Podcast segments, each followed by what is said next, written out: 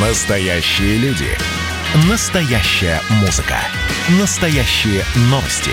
Радио «Комсомольская правда». Радио про настоящее. 97,2 FM. эм. Человек против бюрократии.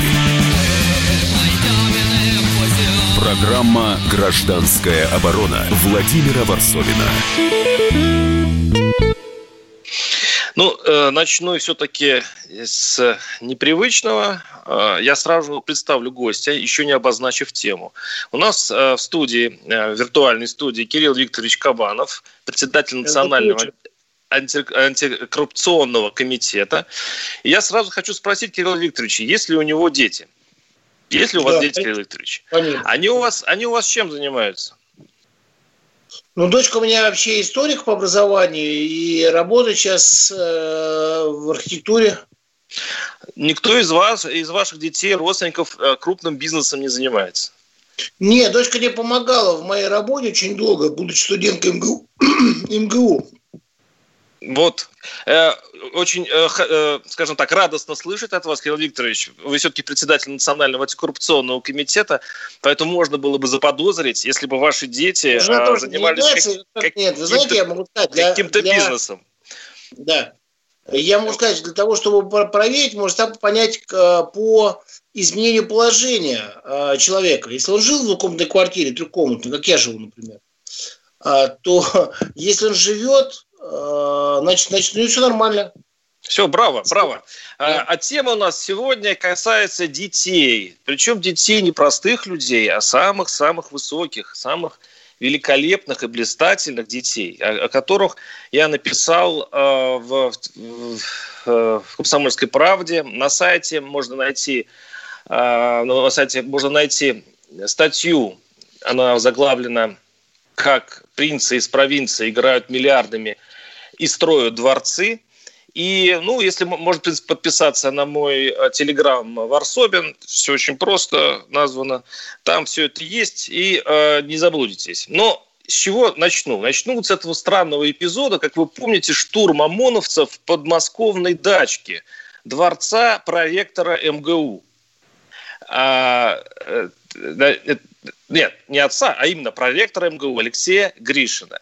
А его отец по какого-то стечению обстоятельств оказался ректором Плехановки. Виктор Гришин. И этой темой, вот это, когда а, ОМОНовцы лезли на великолепный забор, они врывались во дворец, который э, был оценен э, в 360 миллионов рублей, проректор МГУ. 360 миллионов рублей. Сын ректора Плехановки. А рядом, как выяснилось, стоял другой домик. Э, Дворец сына губернатора, бывшего губернатора Мордовии и бывшего губернатора Самарской области Николая Меркушкина Алексея. Его стоимость этого дворца 260 миллионов. А рядом стоял еще один дворец. А, Это был родственник эм, ректора Плехановки Гришина, некто Андрей Шкляев. А он был, в свою очередь, э, э, ректором РГТУ. Правда, бывшим, но ректором. И Я могу продолжить еще дальше этот списочек. Э, И э, получится так, что дети наших самых э, известных людей, сенаторов, губернаторов, они почему-то ворочают действительно миллиардами. У меня большое расследование, две подачи. Можно, конечно, посмотреть на все это счастье. И, кстати говоря, вдруг Следственный комитет России начал это копать. И Алексей Гришин, вот который э, владелец вот этого дворца, который бывший э, проректор МГУ, оказался в тюрьме, сейчас его он под следствием. И вот сегодняшняя тема э, нашей передачи – посмотреть, как вообще получается так, что к детям нашей элиты липнут столько денег, как это получается и почему за это редко им бывает что-либо. 8 800 200 ровно 9702 я обращаюсь к нашим слушателям. Наверняка подобные истории есть и у вас в регионах, где э, дети э, губернатора, мэра или, чем или кого-то еще, э, ну, вдруг стремительно богатеет и становится просто удивительно талантливым менеджером. Звоните 8 800 200 ровно 9702. А перед тем, как э, свою точку зрения выскажет, выскажет Кирилл Викторович, наш гость, он председатель Национального коррупционного комитета, я снова возвращаюсь к Меркушкину. Э, Меркушкин, э, Николай Меркушкин, бывший губернатор Самарской области, и вся его вот эта родня, которая строит э, дворцы в, на Рублевке, он построил большой стадион в Самарской области и футбольный для чемпионата мира по футболу, и Саранске. И по мнению депутата Госдумы Александра Хинштейна, который давно интересовался э, масштабом воровства на этих стадионах, э, это все, конечно, э, это все представляет интерес для следственных органов. Давайте послушаем Хинштейна, который высказал свою точку зрения по поводу истории с Меркушкиным. Не давать возможности таким региональным князькам, как Меркушкин, бронзоветь и становиться тем, кем он стал в реальности. Мы знаем с вами таких примеров массы. Есть прямые аналогии, то сегодня более десяти бывших коллег Николая Ивановича Меркушкина находятся в местах решения свободы или в следственных изоляторах. Ну и кроме того, э, видимо, вот эти дворцы, это, по сути, эхо, возможно, чемпионат мира по футболу, это эхо великолепных строек, и э, от э, отцов эти деньги каким-то образом передаются детям. Вопрос к вопрос к нашему гостю Кириллу Викторовичу. Каким образом эти деньги обычно переходят от отцов к детям, и нормально ли это с точки зрения государства? Ну, давайте посмотрим. Начало 90-х, когда появилась новая Россия, а, история с регионами, она развивалась по принципу такого боярства. Да? И когда э, Борис Николаевич сказал, так, возьмите независимость и федерализм сколько вы хотите, а, появилось некое понятие такой элитки, да, вот элиты, элитки, которое было построено по простому принципу. Губернатор, жена бизнесмен, дети э, относятся к бизнесу, все компании на родственников – и это было вплоть до Москвы. Мы же с вами это помним прекрасно, да? Когда э, один очень известный человек говорил, что ничего страшного, что у меня жена талантливый бизнесмен. И вот эта история, когда бюджеты и деньги перетекали из э, кармана государства в, в карман частный, она стала э, принципом финансового формирования элиты. Сейчас ситуация меняется. Я, Владимир, с вами не всегда соглашусь, потому что Э, есть э, реальные губернии, где э, даже такие, скажем так, губернаторы именно с этого региона, их дети не занимаются бизнесом, вообще никакого отношения к бизнесу не имеют. Это правда. А, много, таких, много таких губернаторов, много таких а, Я могу сказать, мы проводили, проводили свою оценку, я не буду сейчас называть, потому что сейчас не принято рекламировать кого-то или кого-то унижать, да, но а я могу сказать, что сейчас это где-то где порядка а, ну, 15-20%.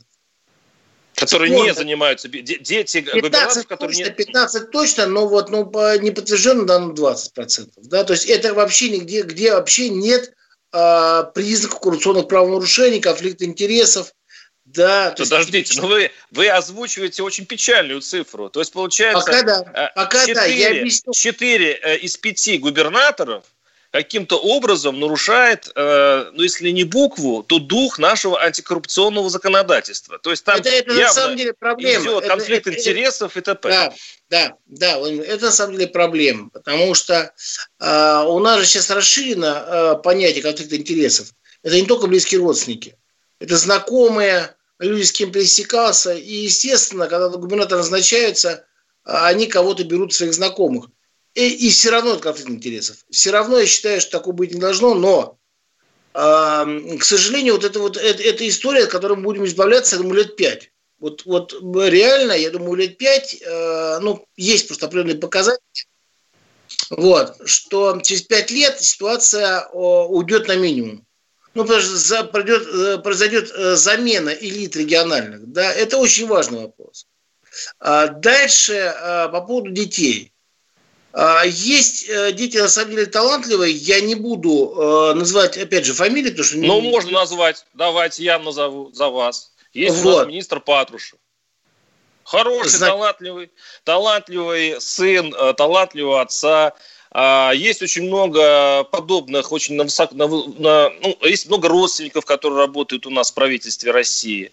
Ну а, хорошо, даже, в, даже вроде бы, подождите, давайте, давайте, извините, я просто договорю. Вы знаете, да. э, с одной стороны, вы правы, наверное, государство работает вот в этом направлении, чтобы это минимизировать.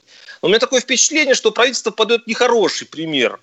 Вот только, только ушел Чайка, мы о нем еще поговорим, да? да. Но все равно семейственность в правительстве у нас все-таки достаточно сильна. Ну, то есть, как бы федеральное правительство, ну, пока не реш... нерешительно избавляется от того, о чем мы сегодня рассуждаем. Ну, на самом деле, это э, не есть э, тренд, это есть последствия. Последствия 90-х годов, когда э, семейный принцип был основным принципом правления. Мы с вами это прекрасно помним, да? И он был скрытый, латентный, а где-то явный совершенно. Но э, это, это проблема переходного периода. Это правда. 8 800 200 ровно 9702. У нас э, звонок, я так понимаю, с региона с рассказом о подобных случаях. Я... А, прошу прощения, остается 30 секунд, не успеем принять, но мы этот звонок сейчас э, примем после э, небольшого блока рекламы. Напоминаю, 8 800 200 ровно 9702.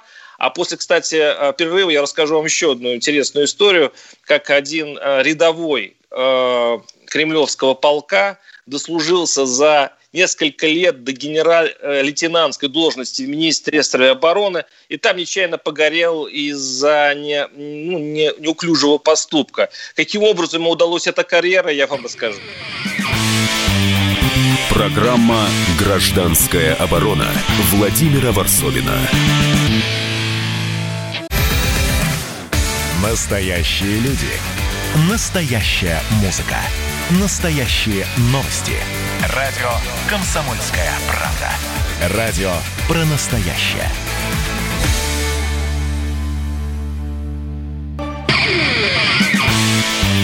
Человек против бюрократии. Программа «Гражданская оборона» Владимира Варсовина. Да, говорим о детях нашей элиты, о, о принцах.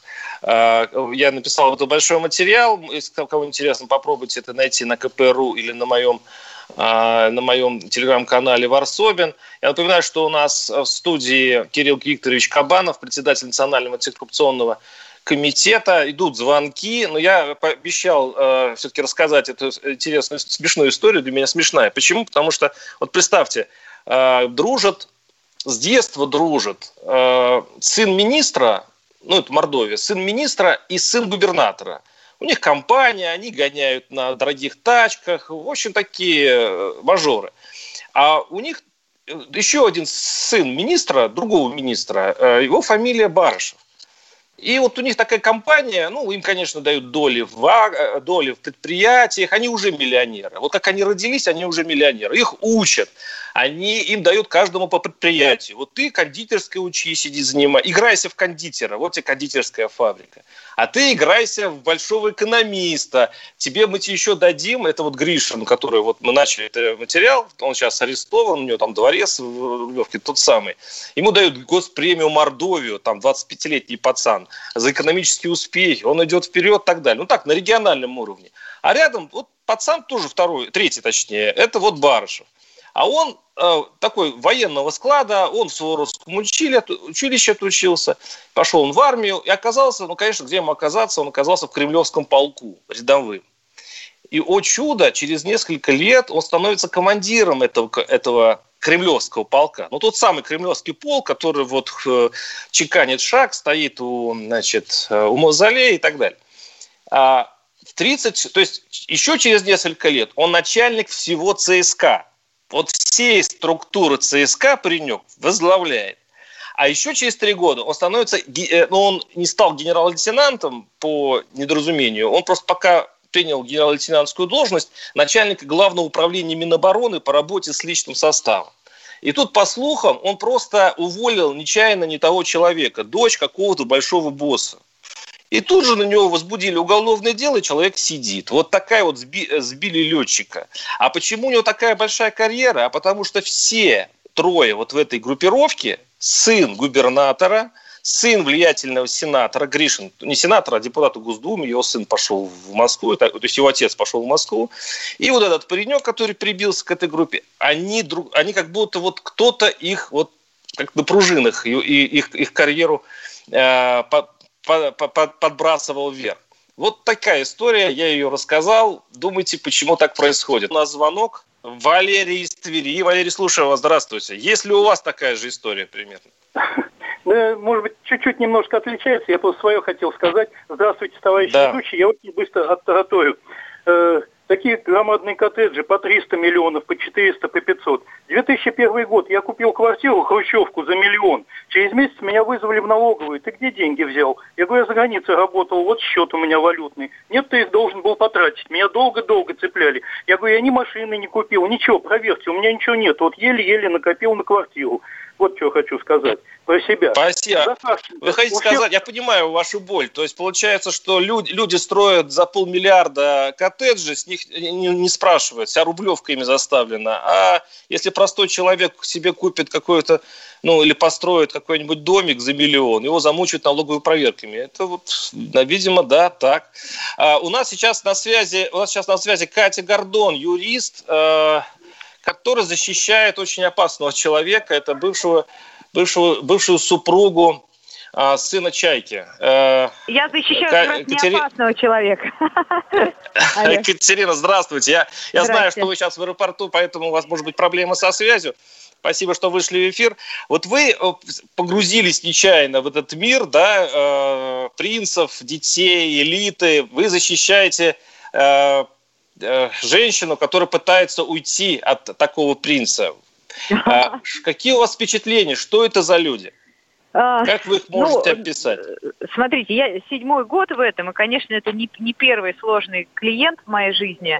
И, конечно, когда я защищаю э, женщину, как, впрочем, и мужчину, и по ту сторону кто-то властный, с родителями ли, или с а, какими-то связями или деньгами, то ты всегда понимаешь, что, к сожалению, что греха таить, есть коррупционные моменты. Есть э, суды по звонку и есть суды, э, где явно занесли. Это не отменяет всех твоих юридических усилий. Я считаю, что нормальный юрист или адвокат, он бьется в любом случае до последнего, кто бы ни был по ту сторону. А, и, кстати, вот недавно мы Э, имея дело с очень влиятельным человеком, все-таки в Верховном суде отменили решение предыдущих инстанций. Биться надо в любом случае. Но, конечно, человек, так скажем, с блатом в России это человек, который живет вне судов, вне прокуратуры, вне полиции, и это факт. А вот и все. Ну, а вот то, что он Чайка, это действительно так на суды действует? Артем Чайка, э, супруга пытается вот как-то уйти от него, э, чтобы сын жил с ней. Э, Артем Чайка, это сын того самого Юрия Чайки, сопротивляется. Неужели фамилия так волшебно действует на, на нашу Фемиду? Ну, смотрите, э, фамилия и разного толка возможности. Э, во-первых, предыдущие э, юристы отказались от Марины. Одна из них сказала, что боится за свою жизнь. И, в общем, всячески мило переписывалась с Артемом, давая понять, что она, в общем-то, ни в коем случае не хотела ничем ему навредить. А, значит, в, в моей ситуации я, например, наблюдаю уже третий заказной сюжет в программе «Дежурная часть», и встречаясь с Артемом лично в суде, я говорю, Артем, ну мне кажется, это перебор уже, попытки сделать из меня вора и шарлатана в, в рамках одной и той же программы «Дежурная часть» смотрится комично, то есть это никак не То есть, подождите, то есть, получается, через федеральные каналы уже на, э, Конечно, на сначала, сначала был гигантский вброс, мы даже делали про это свое видео, чтобы ну, я считаю, что нужно в таких случаях делать все максимально публичным. Сначала был вброс, единовременно вдруг все вспомнили про Катю Гордон, вышло несметное количество публикаций, что якобы я веду какие-то тренинги, обманываю старушек и так далее. Я сказала Артему, что, конечно, не ликвид и неправильно отрабатывают его деньги, ну и получила ответочку э, в программе «Дежурная часть», ну уже три сюжета. Вы понимаете, я не Алла Борисовна, чтобы э, меня преследовали в прямом смысле слова у судов, обзванивали моих клиентов клиентов ломились ко мне там в офис. Это реально происходит да. в моей жизни. Екатерина, вот, вот, вот ага. вопрос такой все-таки более общий. Скажите, вот вы, да. вы, у вас это работа, вы э, сражаетесь, надеетесь на какой-то успех. А вам не кажется, что в нашей стране, ну, ну такой все-таки немножко феодальный, это все бессмысленно? Ага. То есть э, меняется ли со временем вот эта феодальная э, история, когда все работает по звонку, когда твое имя, то есть точнее имя твоего отца или имя, то есть или твои связи решают все, а социальные а... институты не решают ничего. Это меняется со временем в лучшую сторону, как утверждает Кабанов, глава антитеррористического комитета, или нет? Я считаю, что э, если вот мы, юристы, будем э, все время оправдываться, что вот смотрите, коррупционный момент, э, то ничего хорошего не будет, потому что мы тоже часть этой системы. Мы просто должны клиенту говорить честно, что это будет очень сложно и, скорее всего, долго. И в нашем случае даже элементарный развод в мировом участке – сейчас обернулся апелляцией. Судья, например, откладывает решение просто элементарно по разводу. Марине почему-то не выдавали долго паспорт, пока мы не подали в суд. И э, уже тогда взбодрилась полиция, и Марину вызвали выдавать паспорт. То есть нужно просто нацелиться на долгую борьбу.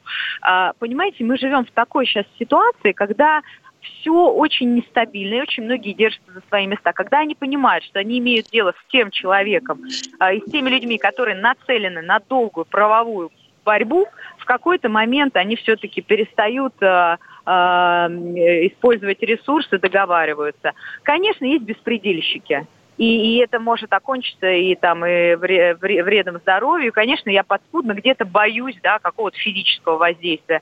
Но я считаю, что если ты открыт, если ты честен, если ты не делаешь подлостей э, противной стороне в том числе, и правда на твоей стороне, то нужно спокойно просто идти дальше, понимая, с кем ты имеешь дело. Вот и все. Спасибо. С нами была Екатерина Спасибо. Гордон, юрист. Спасибо вам огромное. Счастливого вам полета. А, ну, вот такая точка зрения э, немножко отличается от э, той истории, что вроде все у нас в жизни налаживается, и становится это все меньше и меньше. Как, как вы считаете, Кирилл Викторович? Не, ну а почему отличается? То есть э, Екатерина сказала, что эти механизмами становится сейчас возможно. Сложно, но возможно. Никто не говорил, что это будет легко. Потому что мы с вами прошли период от э, галимого криминала это в то время, да, который, который был в 2000-х годов, э, и мы переходим к правовому, правовому механизму и видоизменению элит. И это, это, это совершенно закономерный процесс. 8 800 200 ровно 9702. Наши, наши слушатели издеваются, конечно, над, э, над детьми. Э, очень много скобрезных таких, э, конечно, посланий. Они несчастные люди, пожалейте их и так далее. Но э, давайте все-таки посмотрим на, вот, на то, что мы обычно ориентируемся. Как ни странно, мы в таких делах ориентируемся на Запад, на США, э, в которых есть э, семьи, причем провластные, Кеннеди, там, вспомним Рокфеллера и так далее. То есть смычка между властью и бизнесом там идет традиционно, это у них общее место, и никто не делает из эту трагедию. Может быть, и нам не стоит делать трагедию из того, что формируется некая элита, и формируется, наверное, так, как формируется. Оставайтесь с нами, мы продолжим эту тему через несколько минут. Программа «Гражданская оборона» Владимира Варсовина. И давайте мы сейчас э, проведем ну, достаточно объемную беседу про о нашем будущем, в котором теперь возможно все. Раз и сделали некий прорыв. Вот сегодня мы хотим поговорить, прорыв ли это, почему так много шума. Вся страна слышала об этом. Есть те, кто смотрят в небо и мечтают о звездах. Комсомольская правда. Это радио. Человек против бюрократии.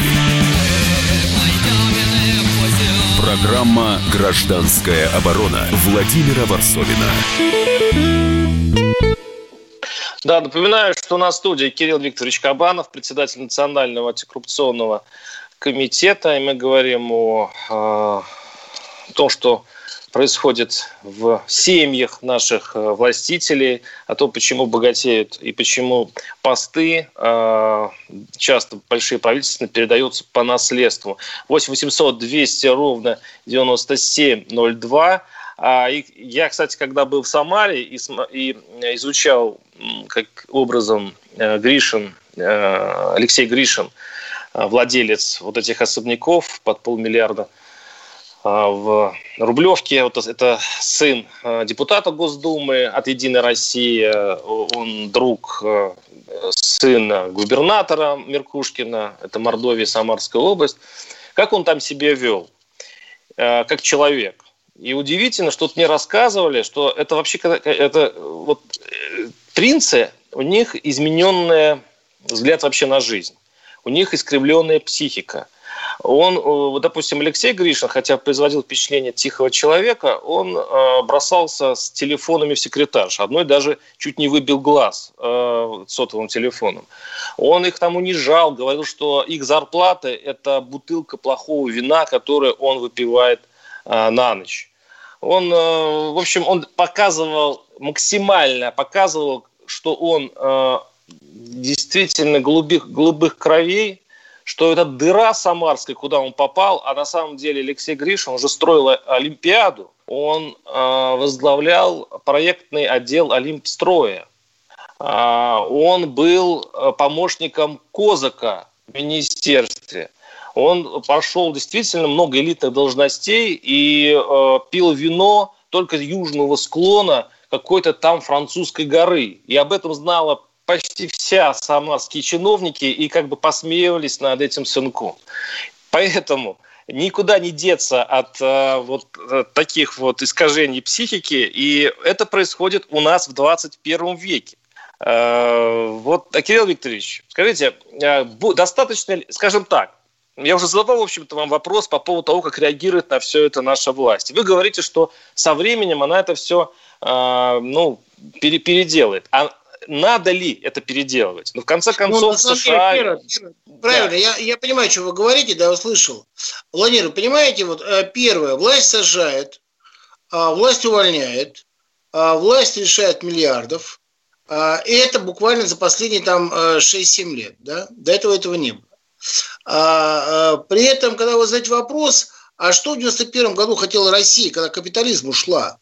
А, весь капитализм построен на формировании элиток а, и финансовых элиток, и семейных элиток. Значит, э, миф о демократии – это миф для среднего класса. И мы с вами это прекрасно понимаем. Да, и поэтому, когда мы что говорим... равные возможности, что... Нет, подождите, у Рокфеллеров, у Рокфеллеров равные возможности, у Кеннеди были равные возможности со всеми американцами. Я про ну. Давайте, давайте, правильно. Поэтому вопрос следующий. Э, всегда, когда мы создаем общество неравных финансовых возможностей, мы создаем элиты, которые, которые входят за счет денег. Ценность основная капитализма – это деньги. Значит, у кого больше денег, то тот и есть власть.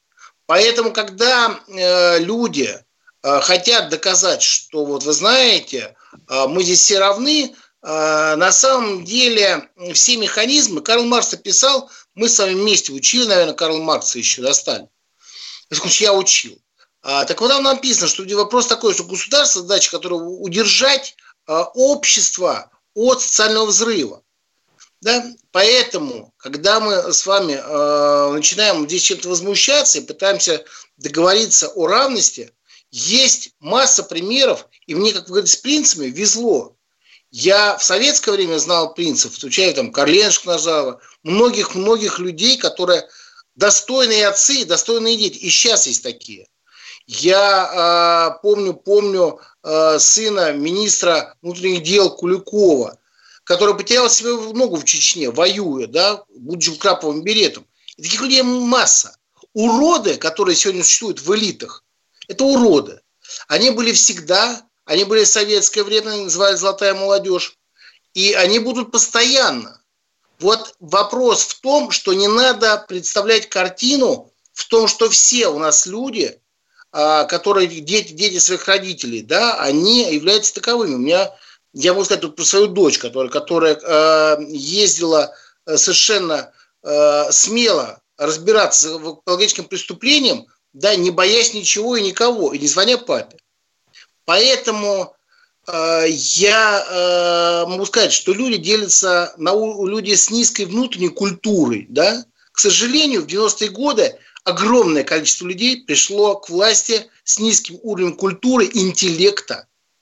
Да, и это проблема, которая передается постоянно сейчас. Потому что элиты то, приходят... То есть, другими словами, вы хотите сказать, что в 90-е пришли люди э, ну, низкого интеллекта, низкой культуры, они передают по э, власть по э, своим каналам родственным, и это передалось и в наше время, и то, что вот наша власть такая, это опять-таки вина 90-х. Нет, на самом деле я не говорю вот... про всю власть. Мы же с вами говорим, вот смотрите, Владимир, вы, вот, вот мы с вами говорим о том, не вся власть. Я сказал, есть уроды, их немало. Давайте мы вспомним 90-е годы, а, я это помню прекрасно, что находился в органах госбезопасности, служил, да, когда ездили вот эти э, малиновые пиджаки, а потом часть этих малиновых пиджаков перешло э, в государственную власть, да, и они формировали своих детей, а они их растили. Да, что они могут от осинки не родятся апельсинки? Да, так вот вопрос такой, что э, если от человека, например, я не буду, буду называть там кого-то, кого-то, э, даже в, в национальных республиках, элит. А, такие люди есть. И э, на сегодняшний момент мы э, испытываем эффект кессоновой болезни. Наша элита выросла, э, когда наше государство выбросило э, в, в, эту, в эту новую, новую постасию, которая называется капитализм. Да, развалив одну систему, сам другую. Понятно. Но э, смотрите, есть был кооператив «Озеро» в Петербурге. Все, так. кто входил в этот дачный кооператив «Озеро», сейчас э, большие люди и очень богатые люди. Вопрос не в этике, не в том, правильно ли это или неправильно. А, извините, Вопрос, я извините, это, это да, эффективно или неэффективно? Семья. А до Кракера озера была семья. Да. Вот. Антон Ильич Чубайс, были, были, были э, Борис Абрамович Березовский. Вопрос в том, мы же говорим о капитализме. Вы поймите правильно. Что, что это нельзя избежать. Советскую модель справедливую примерить капитализм. То есть этого нельзя избежать. Вопрос, это Конечно. эффективно, это эффективно для страны? Вот если э, команда, которая, э, ну, я же почему все время рассказываю про этих трех э, этих принцев из Мордовии, они тоже сколотили себе подобный кооператив. И у них все получалось, они стали ректорами, они построили понимаю. и так далее. Понятно. Это полезно для страны или нет? Вот вопрос такой, я вам приду пример, помните, как это отвечу вопросом на вопрос. Вы помните э, скандал с племянником Маргарет Тэтчер? Нет, не помню. Вот, к сожалению, э, мимо прошло. За, за, за, за закупок и продажи оружия на многомиллиардные, э, его отмазали, да? И там закончилось все очень тихо, спокойно. Вопрос следующий. А люди, которые находятся у власти, в капитализме всегда будут э, находиться в состоянии риска повышенного коррупционного. И э, это, это проблема. А если мы сейчас, раньше никого не сажали, ни этих детей, ни э, этих чиновников. Сейчас сажают и детей, и чиновников всех вместе взятых. Подождите, это борьба, борьба, э, как это назвать? Э, как это? Вот сами с собой, что ли, не получается, борются? Нет, Пчелы это, это меда? нет, я объясню. Они борются не сами с собой. Значит, это э, борьба за э, систему управляемости. Если система коррумпирована, она не э, подлежит управляемости сверху.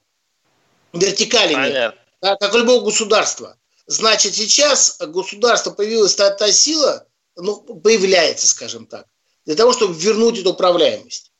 Да, поэтому появляется губернатор, который не занимается бизнесом, а, при, при, приезжают люди на госкорпорации, которые, и в госкорпорации появляются, в которых проблема решена. Вот это проблема управляемости. Когда тебя ставят на место и говорят, мне нужно, чтобы ты регион эффективно управлял. А эффективно управлял, чтобы люди были довольны. Вот это на самом деле вот это вот как бы история. Мы подходим да, к западной модели, но очень медленно. Давайте, да, медленно. Э, давайте послушаем Александра Кинштейна, который говорит о семейственности во власти. У него очень интересная позиция. Да, я с ним очень сильно по этому поводу, помню, спорил. Послушаем Кинштейна. Ну, нужно, во-первых, четко провести водораздел между семейственностью и трудовыми династиями, потому что когда Аркадия Райкина рождается талантливый сын Константин Райкин, наверное, лишать его возможности быть директором театра «Сатирикон» после отца – это неправильно и неверно. Но когда люди, ничего собой не представляющие, никак себя еще не зарекомендовавшие, э, занимают какие-то ответственные должности только в силу крови, конечно, это вызывает вопрос. Хотя, повторюсь, в каждой конкретной ситуации нужно смотреть эту ситуацию детально. Что касается истории с Меркушкиными и Гришинами, ну, я полагаю, что здесь никаких трудовых династий речи не идет. Это самая настоящая клановость. Основа их Республика Мордовия, где к моменту многолетнего управления Николая Меркушкина, по сути, вся основная власть, денежные потоки, строительство, многие отрасли оказались в руках конкретных семей, близких родственников и губернатора, и его окружения. Ну, а сегодня эта империя рушится. Так и должно быть. Э, потому что рушится, потому что ослаб сам Меркушкин. Если у него остались бы связи в Кремле, я уверен, это империя бы осталась. А, оставайтесь с нами, мы э, встретимся через пару минут. А вот о чем люди хотят поговорить, пусть они вам расскажут, о чем они хотят поговорить. Здравствуйте, товарищи! Страна слушает! Вот я смотрю на историю всегда в ретроспективе. Было, стало существует человек, который поставил перед собой цель, да, и сделал то, что сегодня обсуждает весь мир. Комсомольская правда. Это радио. Человек против бюрократии. Программа «Гражданская оборона» Владимира Варсовина. У нас в предыдущей части выступал Хейнштейн, я скажу, почему я с ним спорил. Ну, вот он радуется, что убрали э, Меркушкина из Самары. Он его, конечно, лютый враг был, Хинштейн Меркушкин. Но понятно, что он радуется, что эти принцы, окружение, вот это молодые волки, которые теперь сидят в тюрьме, что они их зачистили, он тоже радуется. А ведь на самом деле, что сейчас происходит в Самаре? Это я вот для оптимистов. А теперь министр строительства, это тот пост, который занимал Алексей э, Гришин, занимает другой человек. Ему 33 года, и папа у него главный по строительству, главная строительная фирма в области, получает э, заказы, получает дотации федеральные. Володь, есть, здесь сути... точку, перебью, да? Можно? Да. Здесь Можно. вопрос, здесь прямое. Э, вот мы сейчас сами с вами а, говорим, то, что вы заявляете, есть публичное обращение в Генеральную прокуратуру о конфликте интересов. Это знает вся Самара. Это, нет, это, это, нет, какие проблемы? Это, нет, нет, нет. А вы знаете, в чем проблема? В том, что вся Самара, и я писал много раз в газету, и э, умеют читать э, и в Генпрокуратуре, и в СК, и они все прекрасно знали. Вы что, думаете, что вот, вот сейчас я кому-то открыл глаза? Нет, нет. Мне кажется, мне кажется, вот, какая-то, вот, какая внутренняя проблема у нас сидит нет, в вертикали власти. Вот, значит, вот у нас сказала э, Катя Гордона, она сказала очень простую вещь. Значит, есть правовой механизм. Вот мы сейчас с самого э, начала заявляем, что это ваше публичное заявление да. о конституционном да. правонарушении в Генеральную прокуратуру. А в чем нарушение? А в чем нарушение? А в нарушение ну, а... в том, что не может сын заниматься распределением подрядов в той сфере, которой занимается его отец. Не имеет права. Значит, больше того, а, это есть а, основание для проверки деятельности не только сына, как министра регионального правительства, а губернатора. Да, соответственно, проверка должна проводиться управлением по противодействию коррупции президента Российской Федерации. И генеральный Кирилл Викторович, вам... Нет, я со своей стороны... Я не могу сказать, я же проводил такие проверки, я участвовал в таких проверках. Нет, я, я участвую в таких проверках. Ну хорошо, мы на, на основании с нашего с вами разговора, Конечно. я лично пошлю э, запрос генеральному прокурору. Японская поговорка «Уступайте, это наш слушатель пишет, э, уступайте дорогу дуракам и сумасшедшим. Придет время, и они сами, ну они, это вот обсуждаемые, обсуждаемые нами лица, э, найдут тот штырь, на который наткнутся». Э, пишет ну, это один правда, слушатель. Где-то где прав. Если глубоко смотреть, то это прав. Если глубоко философски смотреть, то это прав. Потому что мы прошли очень маленький промежуток времени для страны для замены элит, для замены мировоззрения, потому что мы с вами еще одной ногой в Советском Союзе. Другой слушатель пишет, блатной феодализм, как говорит Глазев.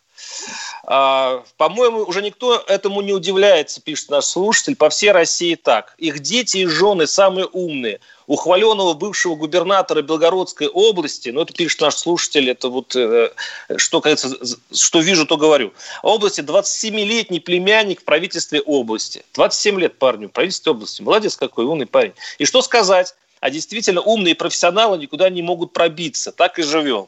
Кстати, еще одна тема. Вот они же сидят на чьих-то местах. А, если, если поверить, что они действительно профессиональнее, подготовленнее, как, вот как говорит э, Хинштейн, он говорит, трудовые династии.